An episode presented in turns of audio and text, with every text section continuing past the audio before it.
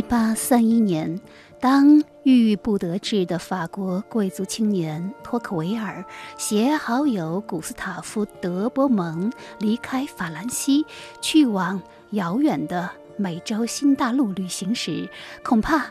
连他自己也没有想到，这次旅程会在西方思想史进程中留下浓墨重彩的一笔。虽然他的初衷只是考察美国的监狱制度，但是在为期九个多月的旅程中，托克维尔见到了太多新奇的事物。困惑之余，他决意深入探究诸多表象之下的实质，于是便有了巨著。论美国的民主上下两卷的诞生，直至现在，它仍然是政治哲学的经典著作。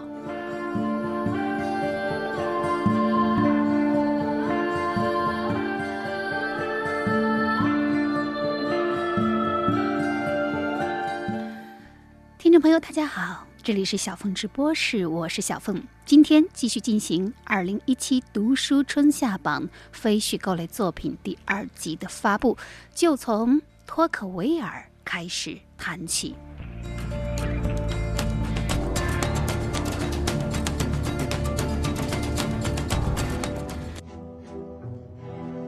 在这里，我们阅读世界。您正在收听的是小凤直播室。读书榜，小峰直播是二零一七读书春夏榜非虚构类作品第八种《托克维尔传》，副标题《革命时代的民主先知》，作者修布罗根，由浙江大学出版社二零一七年四月版。对法国人而言，头衔不算什么，财富亦然。他们看重的是血统。如果说托克维尔一生当中最重要的事情发生在他出生前，这并不自相矛盾。法国大革命的确影响了发生在他身上的几乎每一件事儿。托克维尔的家庭。父系和母系分别是佩剑贵族与穿袍贵族，在那个逝去的旧制度中是非常高贵的。甚至晚年时，他因为确知祖先之一曾经追随诺曼底最伟大的英雄、充满活力的私生子威廉，在一零六六年征服英国的时候，他感到十分的欣喜。而早些年，当他的妻子在一个破烂不堪的储碗柜里发现了一堆古老的羊皮纸手稿时，他也同样很高兴。这些似乎显示了他的家族早已经是贵族。然而，就是这样一个贵族之家，法国大革命期间，尤其是雅各宾暴政期间，几乎全部的家庭成员、祖父母、姨妈、堂兄弟都被送上了断头台。他的双亲托克维尔伯爵及其夫人。有一段时间也在监狱里等候处决，后来幸免于难，纯粹是运气。屠夫罗伯斯庇尔倒台了。这一家族惨剧虽然给托克维尔留下了终生的阴影，但也促使他成为一个思想者，并且试图解开人类天性如何应对历史残酷考验的万迷之谜。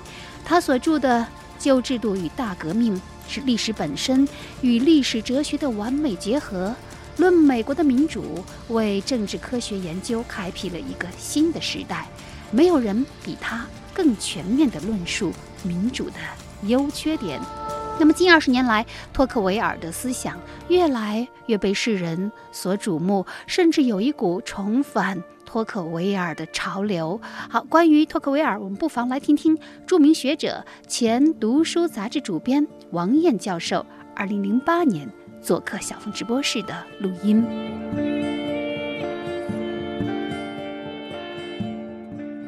托克维尔究竟是谁啊？那么他对思想史最重要的贡献是什么呢？贡献就是托克维尔看到，就是所谓现代性，就是和前现代的社会。最大的一个本质的区别就是民主制代替了贵族制。在现代社会以前，最大的问题是社会不平等，是分成等级的，就是贵族和平民啊，这个这个，或者再往前这个奴隶主和奴隶啊，但是虽然这个不一样，但是不平等是是是一样的。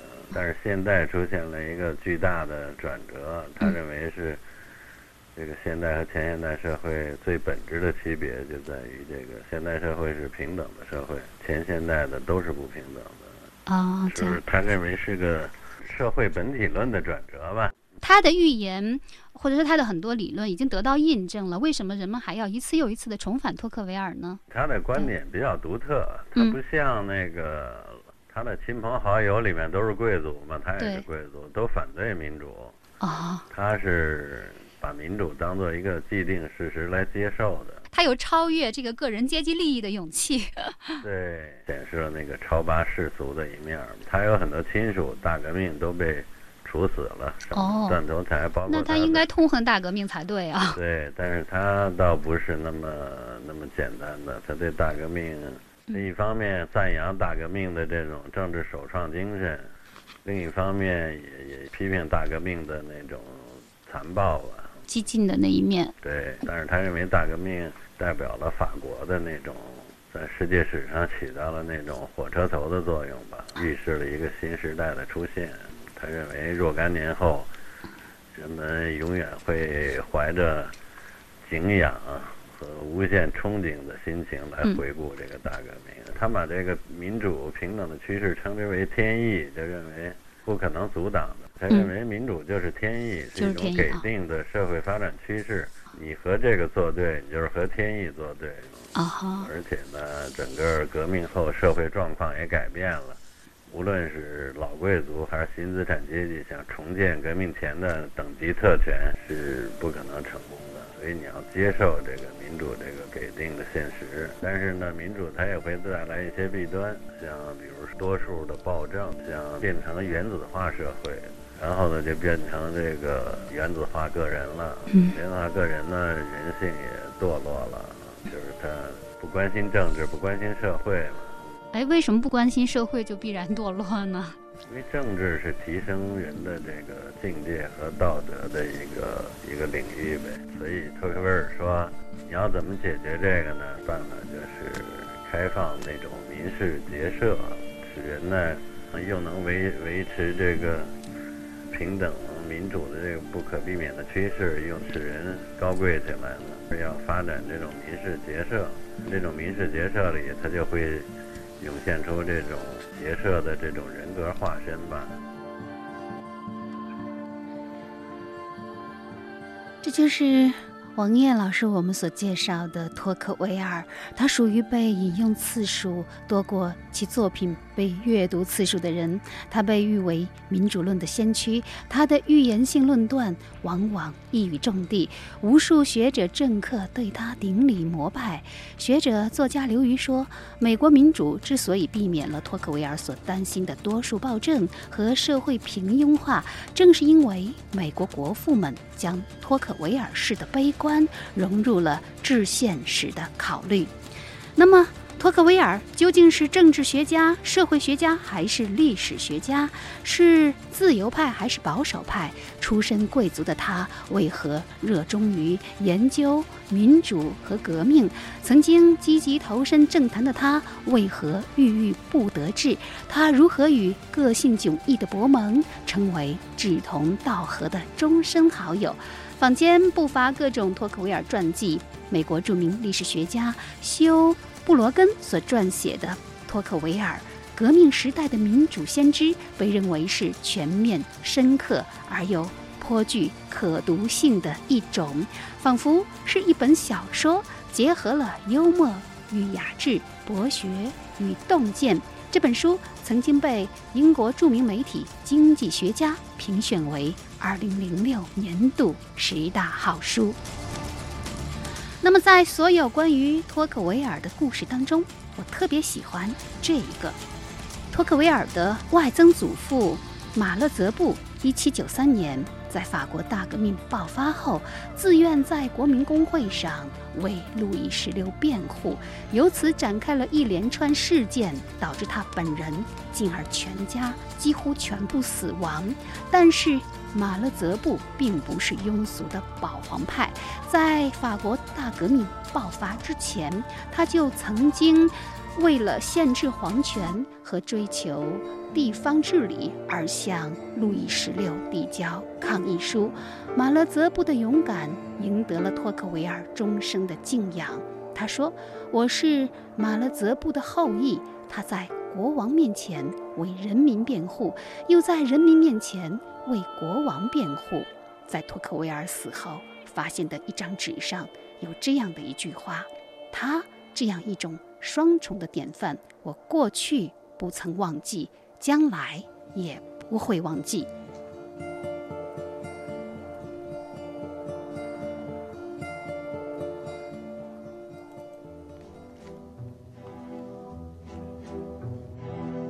在这里，我们阅读世界。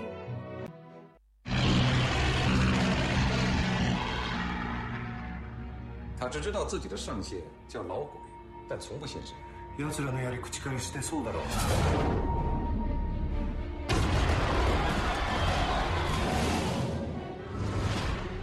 潜伏在司令部窃取情报的老鬼就在你们之中。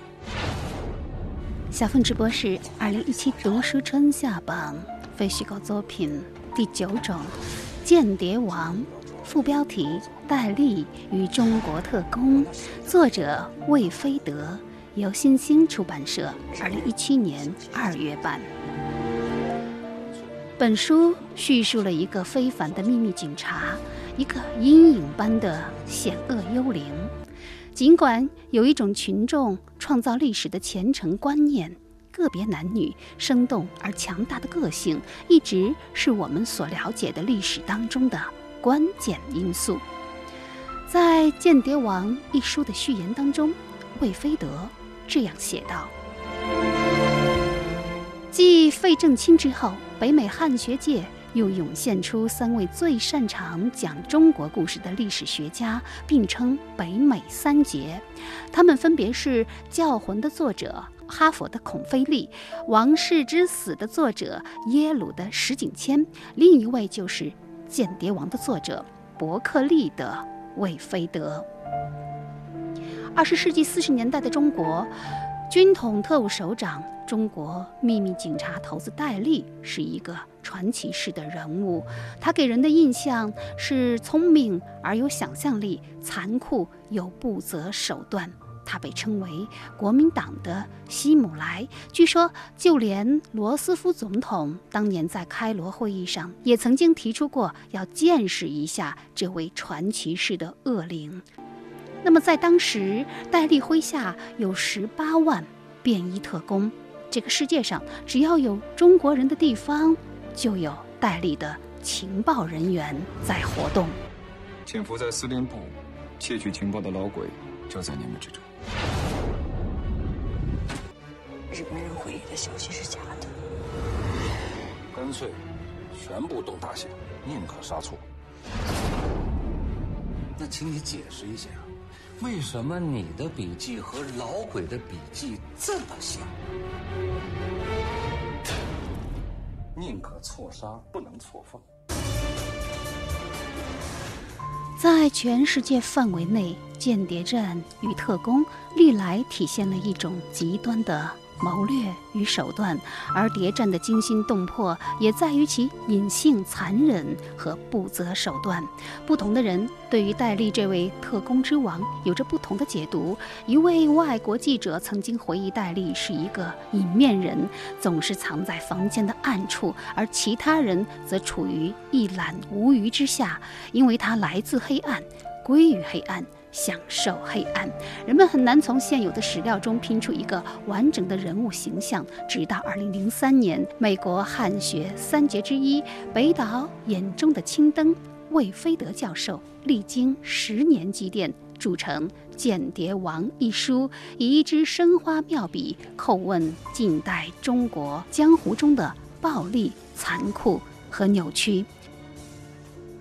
我知道你的手段是生不如死。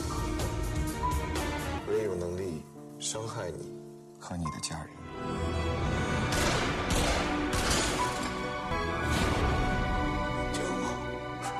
我我。是鬼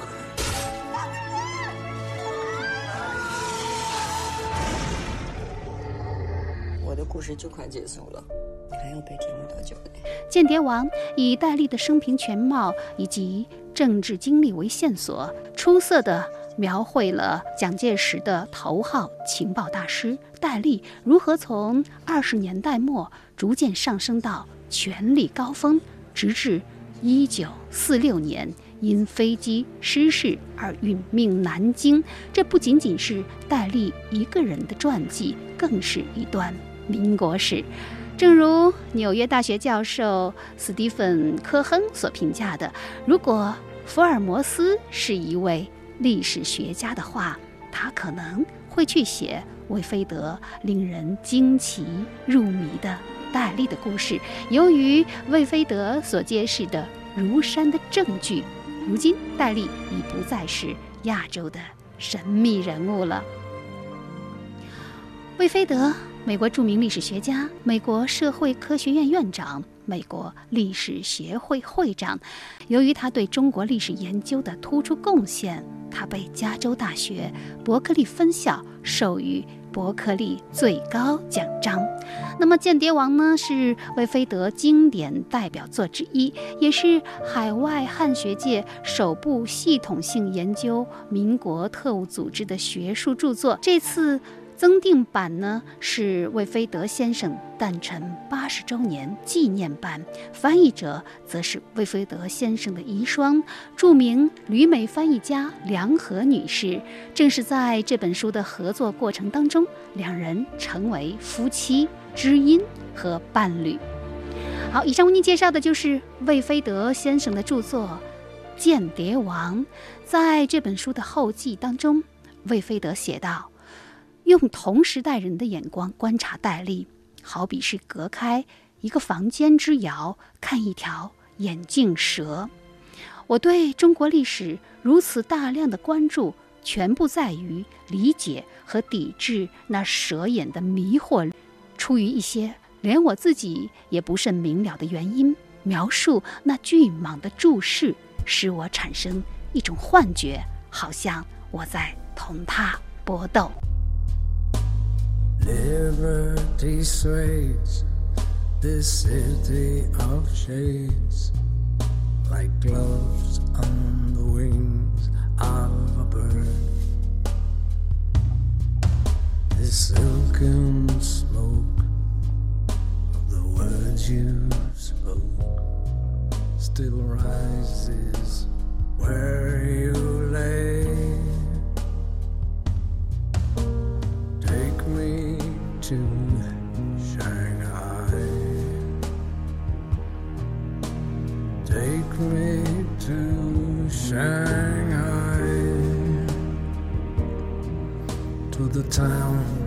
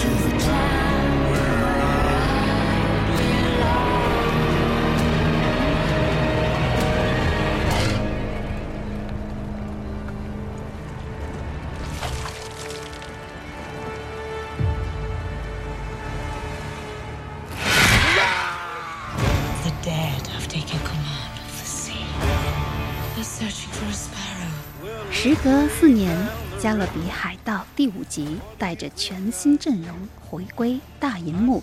影片开头被诬陷为女巫的女主角卡塔琳娜，在杰克船长的帮助下成功越狱。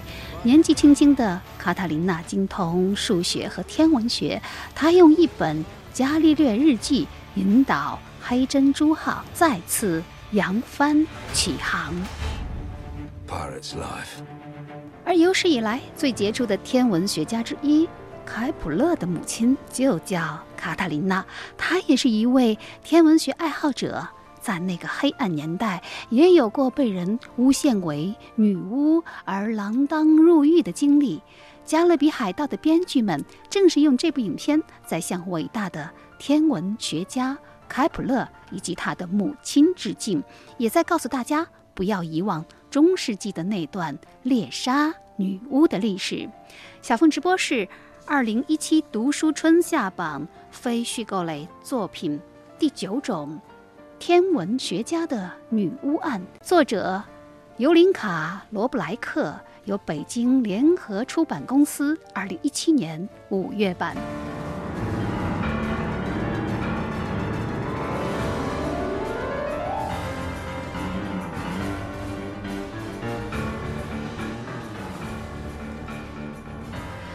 开普勒有史以来最杰出的天文学家之一，他捍卫哥白尼的日心说，并且发现了行星运动的三大定律，又称开普勒三大定律。为了纪念开普勒的杰出贡献，纽约、罗马和巴黎都有一条开普勒大街。一六一四年，开普勒在其巨著《思想的和谐》一书当中，自信地把自己比作是解读宇宙的理想人选。然而，就在这部著作出版不到一年之后，这位居住在奥地利的哈布斯堡王朝首席数学家突然收到妹妹的来信。信中写道：“他们年迈的母亲卡塔琳娜在德国家乡被诬陷为女巫。有人指证，在喝了一口她自酿的美酒之后，双腿疼痛并且瘫痪。地方长官随即下令把她关进监狱。还有二十四名。”目击者打算出庭作证。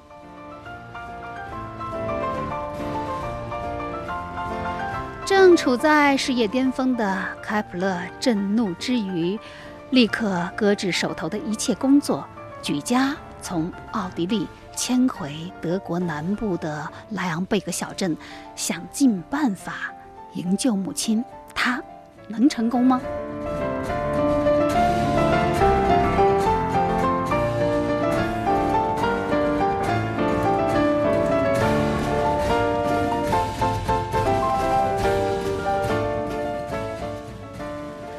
中世纪的欧洲曾经爆发过一场持续近三百年、声势浩大的猎杀女巫运动。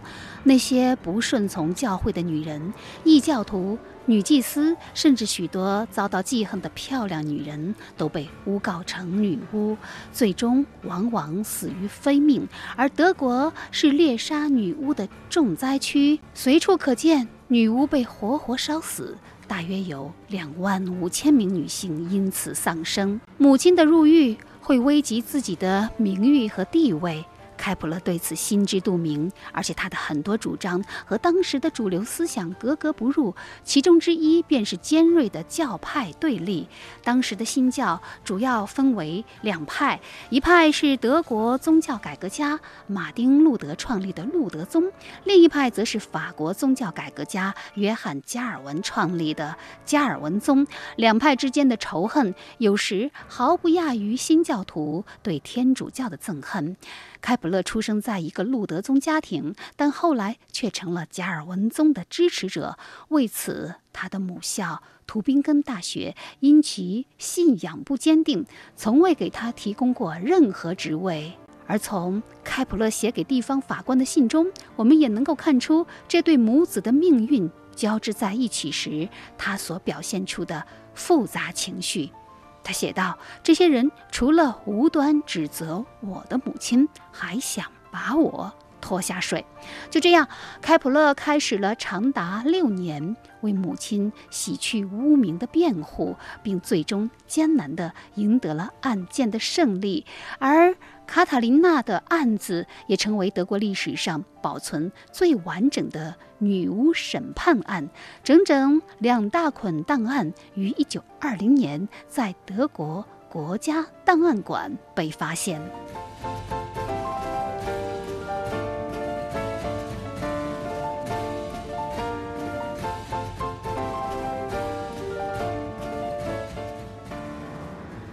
天文学家的女巫案是由剑桥大学教授尤林卡·罗布莱克经过多年研究积淀而成，是一部扣人心弦、引人入胜、比小说更精彩的历史著作。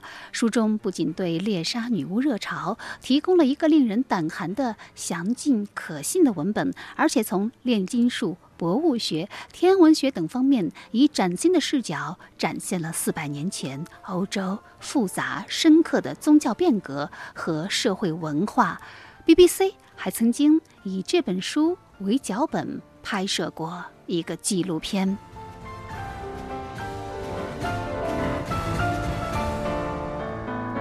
开普勒曾说：“我测量天空的高度，而今。”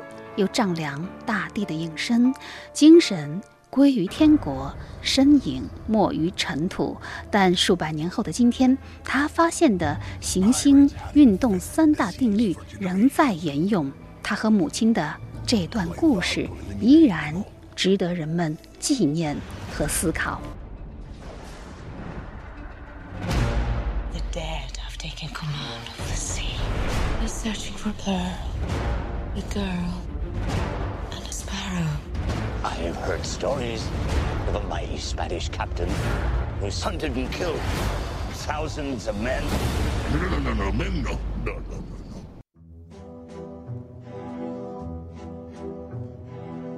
在这里，我们阅读世界。您正在收听的是小凤直播室读书榜。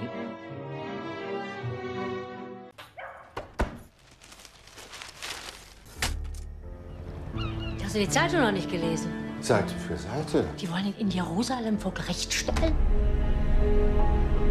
Isn't it incredible that the Hannah Arendt is offering to report for us? She should be begging to write for the New Yorker. Musst du dir das wirklich antun? Ich würde mir das nie verzeihen, wenn ich diese Gelegenheit nicht wahrnehmen würde. To Hannah, in honor of her trip to Jerusalem, Jerusalem.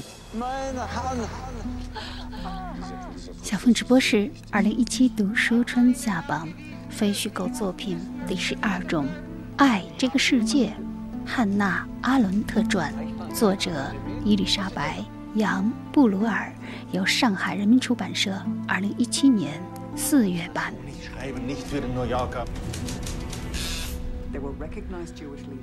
一九六零年，以色列宣布抓捕到前纳粹德国高官。素有“死刑执行者”之称的阿道夫·艾希曼，并于1961年在耶路撒冷进行审判。已经在美国居住多年的著名犹太女哲学家汉娜·阿伦特，受《纽约客》杂志邀请为这次审判撰稿，并以深刻的洞见提出“平庸的恶”这一高度原创的。哲学术语。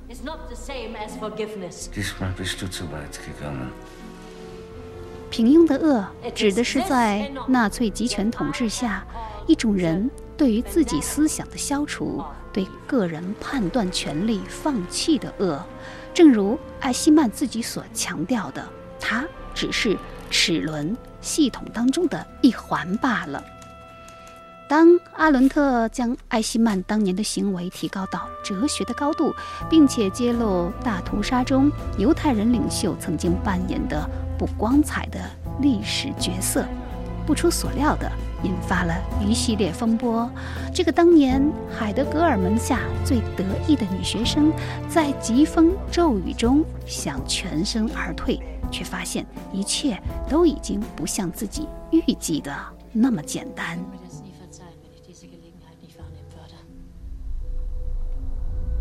To Hannah, in honor of her trip to Jerusalem. Meine Hanna! Dieser Prozess ist sehr wichtig für uns. Hat man Ihnen nachgewiesen, dass die Juden müssen vernichtet werden? Ich habe sie nicht vernichtet. 这就是二零一二年德国电影《汉娜·阿伦特》，曾经荣获第六十三届德国电影节最佳影片银奖和最佳女主角奖。电影截取了阿伦特一生当中最著名的故事，但是作为二十世纪伟大的思想家和社会理论家，汉娜·阿伦特的一生远比电影更加丰满。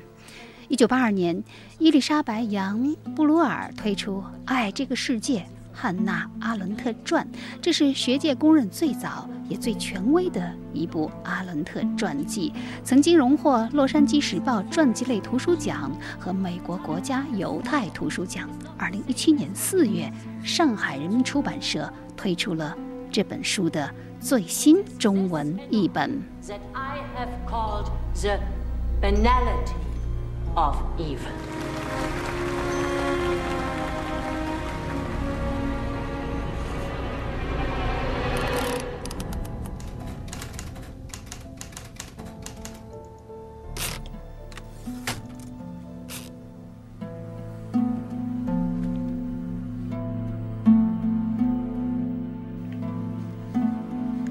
九零六年十月，汉娜·阿伦特诞生在德国汉诺威的一户犹太家庭，从小就表现出早慧的性格。十八岁，她离开家乡，前往历史名城马堡拜师海德格尔，成为哲学专业的一名学生。由此也引发了一段苦涩的恋情，几乎纠缠了汉娜·阿伦特的一生。著名学者崔卫平老师做客小凤直播室，曾经谈起过汉娜·阿伦特的这段往事。是模仿《水浒》台的，给哲学家排名的哈，叫做《哲学一百零八将》，其中呢只有三个女人，一个是波伏娃，一个就是汉娜·阿伦特，还有一个是西蒙娜·威伊。呃，而且你刚才一讲这个阿伦特有一个情人海德格尔，我就觉得好像波伏娃和阿伦特他们俩非常有意思哈，因为波伏娃也是一个大名鼎鼎的情人，就是萨特。不一样，我觉得波伏娃她太像一个女萨特了。波伏娃我觉得很多想法呀太像萨特了。阿伦特有没有越来越像海德格尔呢？不不不，他是完全相反的。那么阿伦特。他和海德格尔分手之后，他作为一个犹太人，慢慢就接触到了犹太人被迫害的事实了，也包括对对犹太人自身的一个反省嘛。很多犹太人就是以一种个人的身份就加入那个社会，所以作为个人是很容易被扼杀。就说他本来和社会的关系就不紧密，所以把他们在割断的时候，把他们隔离的时候，把他们驱逐的时候就变得很便当嘛。反过来，他对犹太人的这种。呃，也做这种反省嘛。作为犹太人，不要把自己当做孤独的、孤立的个人，要能够融入这个社会当中，然后那个积极参与社会，然后不要脱离和社会的联系，这样别人就不那么容易把你作为个人把它切掉了吧。那么实际上，也就是说，在这个问题上，他已经走向了海德格尔的反面了，完全是可以这么说，是沿着相反的套路，嗯，去寻找另外一个天地的。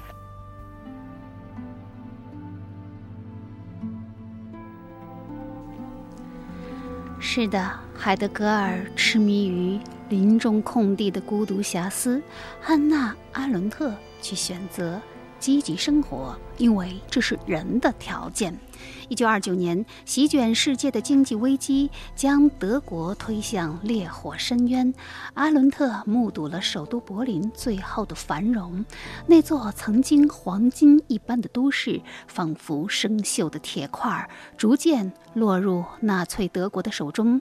一九三三年，希特勒恐怖政策阴云密布，作为犹太人的汉娜一家历尽艰辛，终于经由法国逃离欧洲。搭船前往纽约，站在这片自由的土地上，他重新思考社会与人的意义，个体与世界的联系。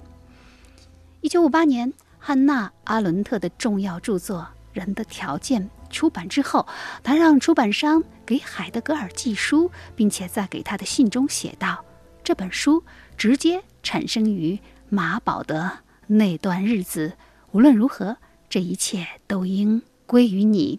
当他十八岁遇见海德格尔，海德格尔在课堂上只用一句话就概括了亚里士多德的一生。他说：“这个人出生、思考，然后死去。”同样有人用一句话来概括他们的关系。他死后一年，他。也死了。而一句更重要的话是，即使他没有遇上海德格尔，一样可以名垂青史。直到去世，阿伦特在纽约三十年，写下《极权主义的起源》《平庸的恶》《人的境况》等一系列著作。这些书稿如今都珍藏在纽约巴德学院的阿伦特中心，伴他长眠已经四十载。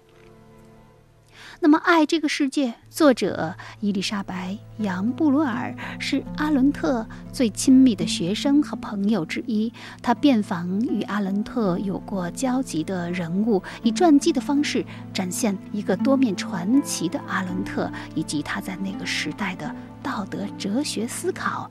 正如阿伦特所说：“即使在黑暗时代。”我们仍有权利期待某些火光，那些不确定、飘忽，并且经常是微弱的光，它们几乎在所有的环境下都会超越时间限制而永放光芒。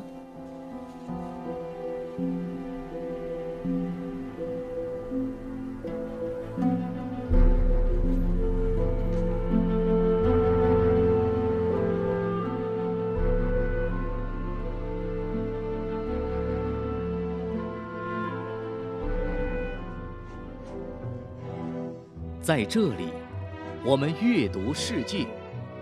您正在收听的是小凤直播室读书榜。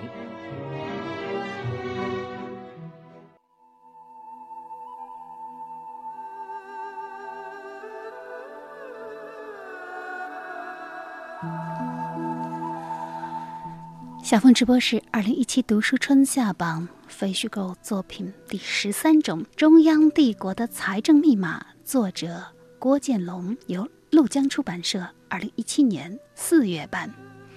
在古往今来的历史名著中，人们总是津津乐道于帝王将相、才子佳人，还有风云浩荡的战火长歌，而许多真正重要的治国之道却被淡化。和忽视，英国古典经济学家亚当·斯密称，财政乃数政之母。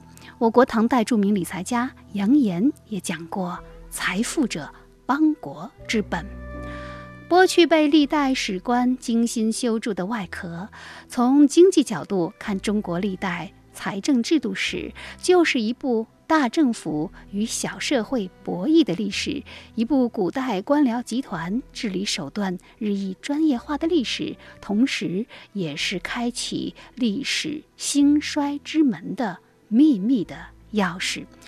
两千多年来的华夏帝国，无论朝代如何更替，财政都决定着。一个王朝的命脉，但是历来关于中国经济发展史脉络的著作少之又少。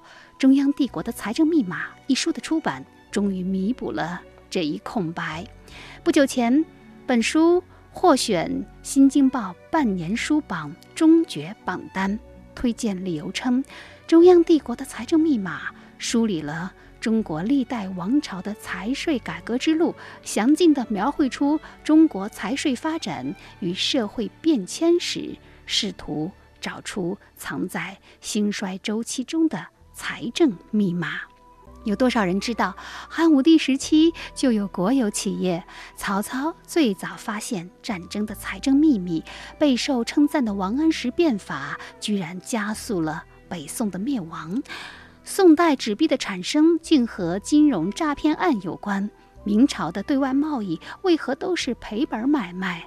饱受内忧外患的清朝怎么能维持财政平衡？郭建龙从政府财政的视角切入，不仅破解了上述历史谜团，而且着重探寻了千年帝国朝代更迭的秘密。郭建龙是一位财经记者出身的独立作家，出版作品有多部文化游记、商业传记。著名旅美作家琳达。称赞他是个奇人，也是孤立。他有独身探索险地的勇气，也有巨大的阅读量的支撑。那么这本书呢，就是他结合自身财经记者的专业背景，利用现代经济学的视角和理论，并且以《二十五史志》《资治通鉴》等史籍为依据，将财政知识寓于历史叙述当中，通俗易懂而又富有。趣味性，甚至有人将它称为中国的国富论。财政是国家统治的基础和支柱，财政史也像一面照妖镜，所有重大的历史事件背后都牵连着财政，而困扰着历代统治者的财政问题，也仍然考验着当今世界决策者的智慧。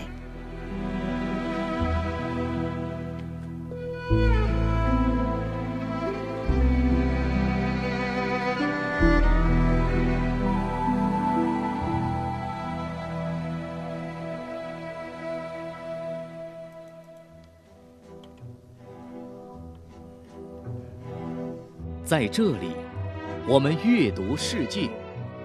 您正在收听的是小凤直播室读书榜。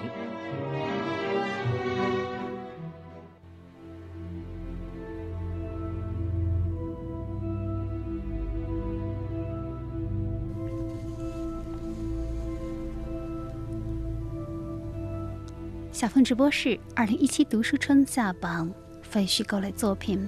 第十四种，《未来简史》，作者尤瓦尔·赫拉利，由中信出版社二零一七年三月版。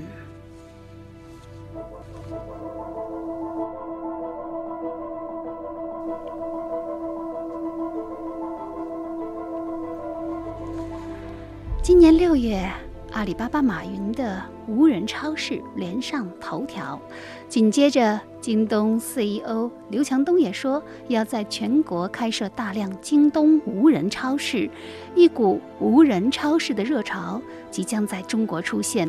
科技以飞快的速度刷新着我们的生活，未来大量机械的重复性劳动岗位将被人工智能所替代。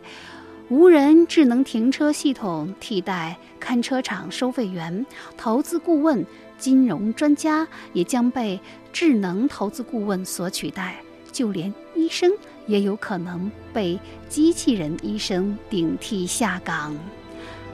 这就是人工智能迅猛发展带来的未来世界，也是我们已经开始面临的生存现实。未来究竟？还有什么？这也是尤瓦尔·赫拉利的新书《未来简史》所探讨的话题。The role of a scientist is to convey the truth to the audience, and I want to apologize if, because of my fever, I maybe not say exactly uh, every every time the whole truth.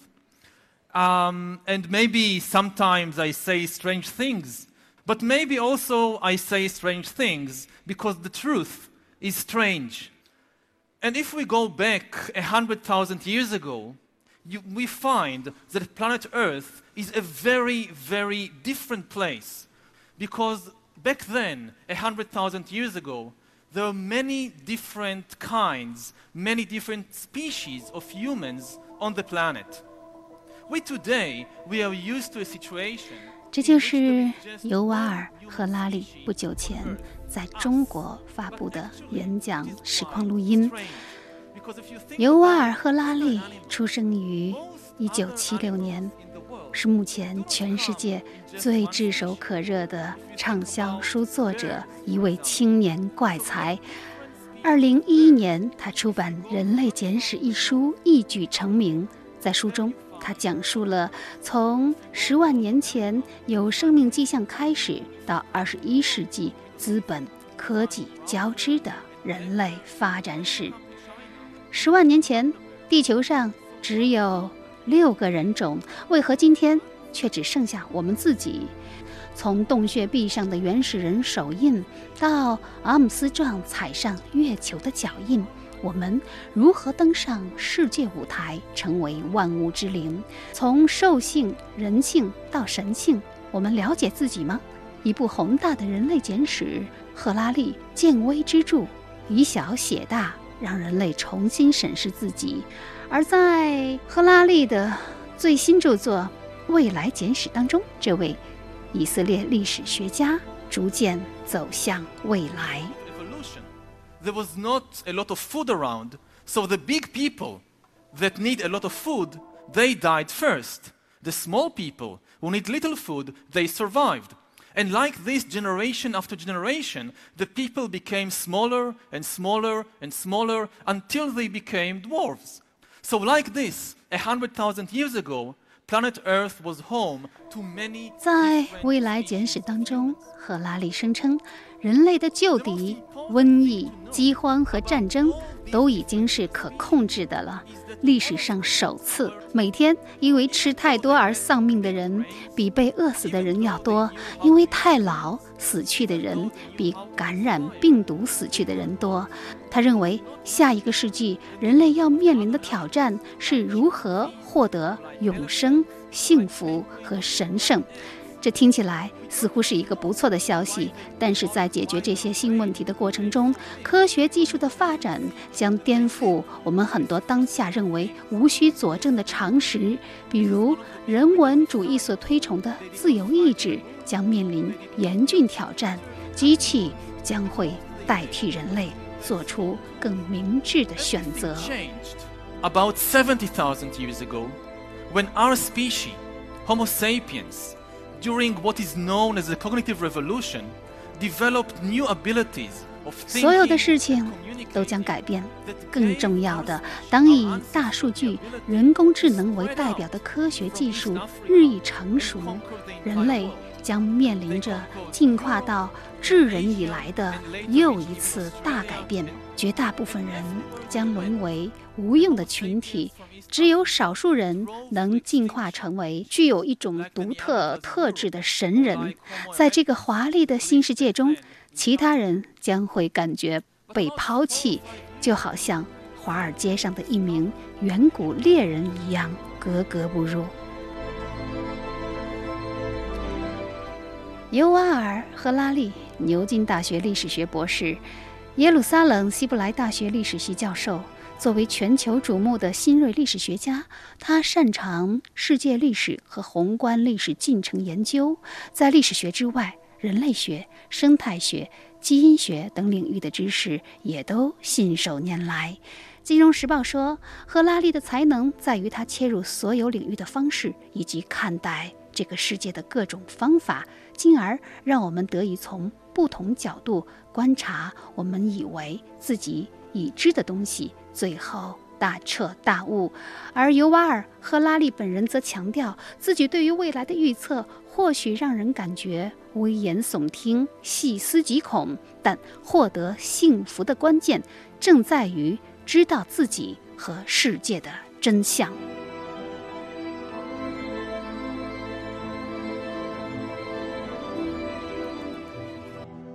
在这里，我们阅读世界。您正在收听的是小凤直播室读书榜。I wonder where you were going, Mulholland Drive. That's where I was going, Mulholland Drive. 非虚构作品第十五种。与火同行，副标题：大卫林奇谈电影，作者：大卫林奇、克里斯罗德雷，由新星出版社二零一七年六月版。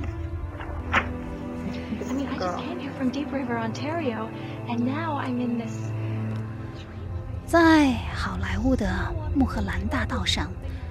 一个名叫丽塔的演员遇上了一场车祸，她死里逃生，却完全失忆。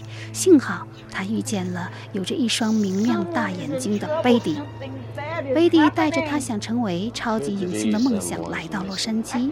此时，他决定帮助这个失忆的无名美人。于是，这两个女人开始穿过可怕的、泛着阳光的天使城街道，进行一场寻找真相的奇异探索。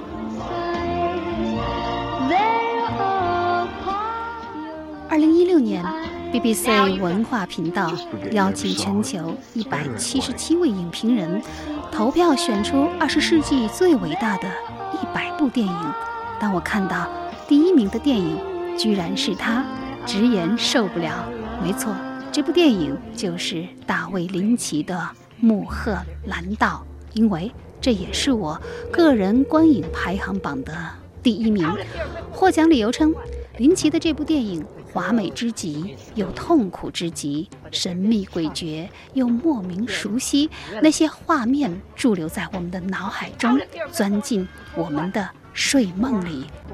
《穆赫兰道》一部完全无法讲述的电影，在看似正常的前半部叙事之后，故事突然会来到一个拐点，所有的情节开始失控、滑向、诡异、抽象和怪诞。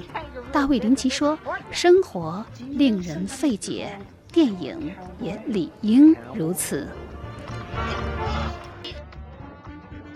大卫·林奇。美国著名导演，他的影片以华丽、阴郁、诡异，夹带着黑色幽默的风格，在影坛独树一帜。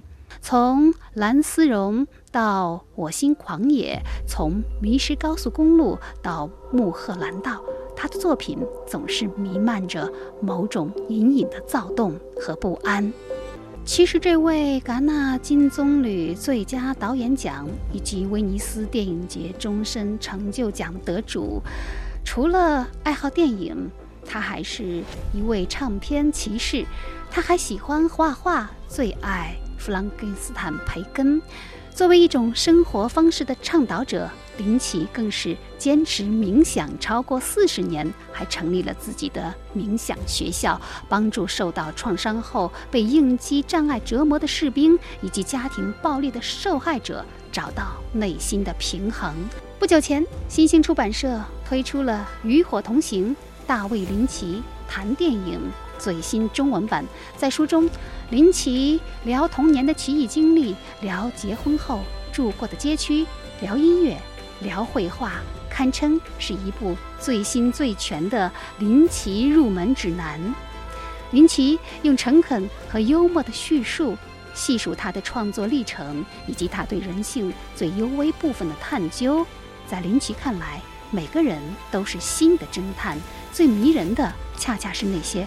抽象的，需要动用直觉去把握的部分。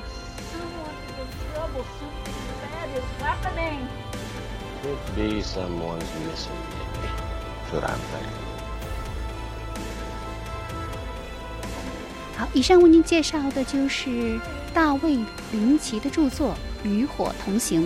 你将读到的是一个充满智慧的、幽默而感性的林奇。这个玩火的电影魔术师最珍贵的思索。